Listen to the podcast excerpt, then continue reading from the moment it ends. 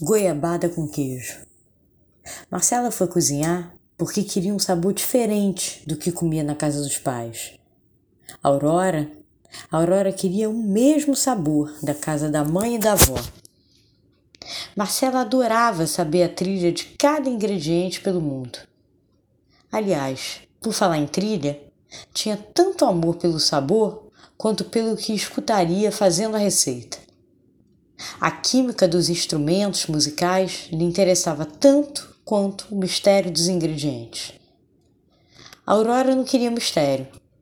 Queria o prazer de ajudar sua avó e mãe preparando as iguarias que a família comeria. Também quis que os sabores passassem pelas suas mãos. Antes de se conhecerem, Marcela teve buffet e Aurora vendeu brownie pelos quatro cantos do rio. Um dia, Marcela e Aurora se conheceram. Marcela tinha um sonho de vender tortas finas artesanais que tantas alegrias deram a seus amigos. Aurora, Aurora adorou Marcela e o sonho dela. Perguntou se podia entrar no sonho, mas perguntou metendo a mão na massa. Quando viu, Marcela tinha uma parceira nas panelas. Aurora e Marcela hoje perdem a hora juntas. Ouvir uma voz na cozinha, além do chiado da manteiga, é aconchegante.